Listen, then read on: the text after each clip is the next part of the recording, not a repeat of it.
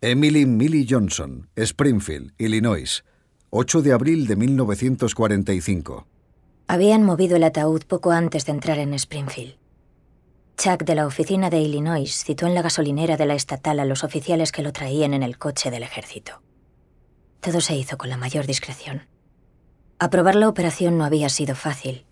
El señor Willis, mi jefe, tuvo que llamar al ejército para convencerles.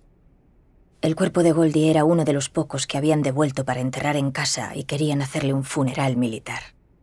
El mismísimo alcalde de Bellefontaine había intercedido. Pero cuando el catedral se detuvo delante de nuestra casa y madre apartó las cortinas de la cocina para verlo, supe que había sido una mala idea. Se quedó ahí observándolo entre el pasmo y el aturdimiento, con una expresión que solo le había visto una vez antes cuando Ángela, la modista, le había anunciado que se casaba con el carnicero 12 años más joven que ella. Estaba ante algo que el decoro y el buen gusto simplemente no podían concebir. Por un momento intenté ver el coche con sus ojos. Sí, he de decir que sí. El catedral podría considerarse una vulgar ostentación, uno de esos mamotretos que los nuevos ricos de Texas corren a comprar en cuanto ven salir el primer chorro de oro negro en su propiedad. Madre no sabe el trabajo que hay en él. Noches pasadas redactando propuestas, cosas como cómo colocar las flores para que ocupen más, fundas de raso, proveedores, catálogo de canciones para funerales elegantes e inolvidables. Fueron años escuchando, déjese de ideas y limítese a transcribir y a enviar el correo, que para eso se le paga. Años en los que, animada por Goldie, nunca me rendí. Tuvo que entrar el nuevo yerno de Willis en el comité para que se me empezara a tomar en serio. Escuchemos a la chica, tiene cara de lista, les decía. En un año pasé a formar parte de todas las reuniones de innovación. La idea de añadir coronas delanteras, mía. La de pintar de rojo el parachoques trasero de las ambulancias, también mía. El modelo blanco infantil, diseñado completamente por mí. Nunca me dieron crédito por ello, y nunca me importó. No me fui a trabajar a cinco horas de Springfield para encontrar aprobación. Lo hice solo para huir de un guion escrito que no quería interpretar. Ver cómo a Goldie al hacerlo le había cambiado la vida me hizo salir de allí en cuanto pude. Todavía recuerdo cuando anunció que se casaba con Margaret. Madre y padre estaban encantados, por supuesto. Era el siguiente lógico paso. Goldie seguía la línea establecida.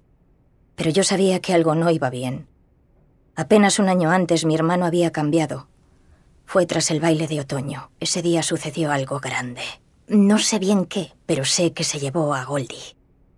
Esa noche me despertaron los gritos de padre y fui a sentarme en las escaleras. Me quedé ahí, escondida entre los barrotes del pasamanos, frotando los pies en la moqueta y estirando con las manos el camisón para evitar el frío de la madrugada. Apenas podía ver la espalda de Goldie. La voz de padre tronaba en el salón. Escúchame bien, jovencito. No sé qué hacía tu novia en ese coche, pero ya puedes arreglarlo, ¿me oyes? En cuanto termines en Wesleyan, quiero ver un anillo en el dedo de esa chica. Se acabaron los juegos. Ese día algo en Goldie murió.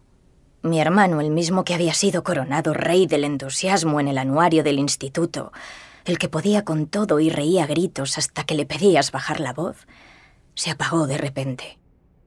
Fue como si hubiera pasado una larga convalecencia y una parte de él quedara atrás.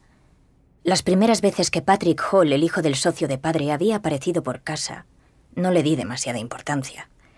Pero cuando padre insistió en llevarlo al club, cuando le pidió que se quedara a cenar o que le ayudara a podar los rosales... ¿Has visto, Millie, qué buen trabajo ha hecho Patrick? Entonces sí. Ahí me entró el pánico. A ti te bastó una comida con ellos para ver por dónde iba la cosa, ¿recuerdas, Goldie?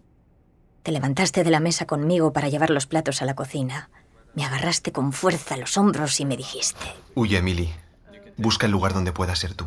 Mi oportunidad llegó cuando la señorita Haynes, mi profesora de economía doméstica, se mudó a Ohio. Ella, que siempre creyó en mí, me había escrito en cuanto le llegó la noticia.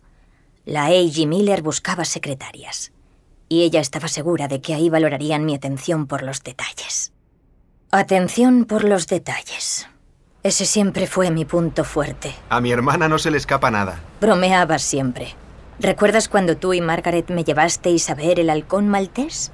A la salida dijiste. Debe ser el aire de Illinois. Ha nacido detective como los Pinkerton. A ti no te hubieran engañado, te habría bastado un vistazo para saber que el pajarraco ese era falso. ¿No es verdad, Milly?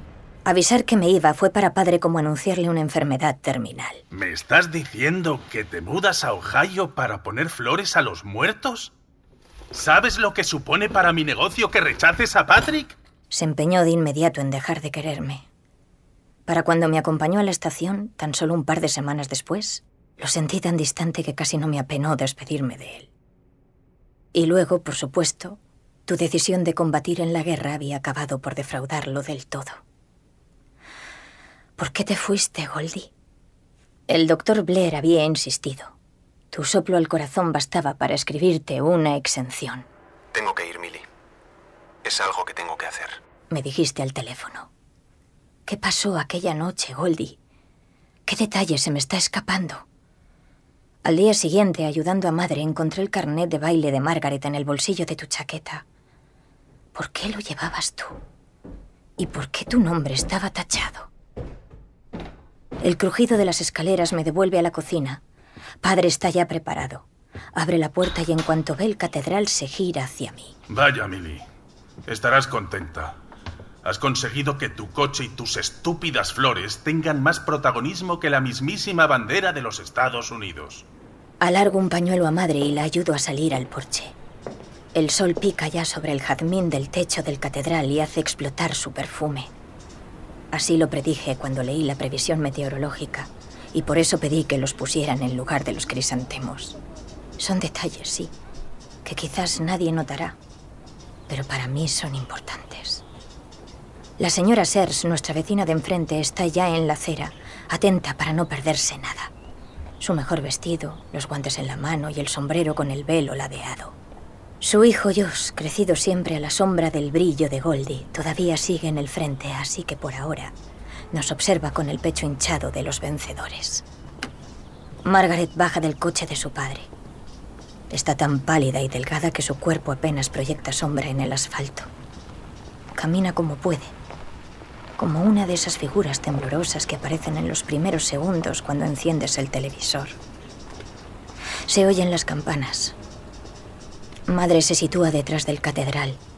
Padre toma el brazo de Margaret. El padre de Margaret, siempre amable, me ofrece el suyo. El coche avanza silencioso, como debe ser. Madre se concentra en poner un pie delante del otro, la cabeza bien alta, con dignidad. Nos separan pocos metros de la iglesia.